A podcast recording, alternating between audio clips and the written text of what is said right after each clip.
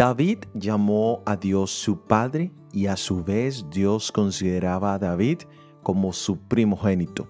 De hecho, con David se inició un linaje real al cual pertenecería el Mesías. Y es en el Mesías que se cumpliría totalmente tanto el título de primogénito como el de ser el rey más excelso de toda la tierra.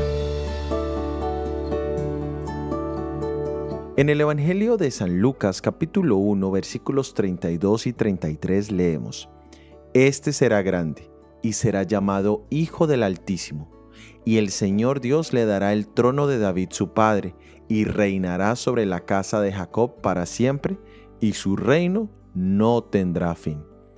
El pueblo de Israel esperaba en cada rey el cumplimiento de esta profecía.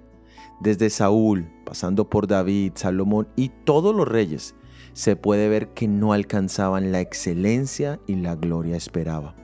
Pero en Jesús vemos un cumplimiento total.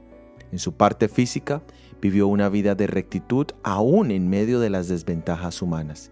Y como rey, sabemos que su reinado no tendrá fin. Su reino no era un reino terrenal, sino celestial. El Evangelio de Jesús nos enseña a depositar nuestra confianza en el verdadero Rey de Reyes y Señor de Señor. ¿Es Jesús el Rey de tu vida? Soy Óscar Oviedo y este es el devocional Jesús en 365 días.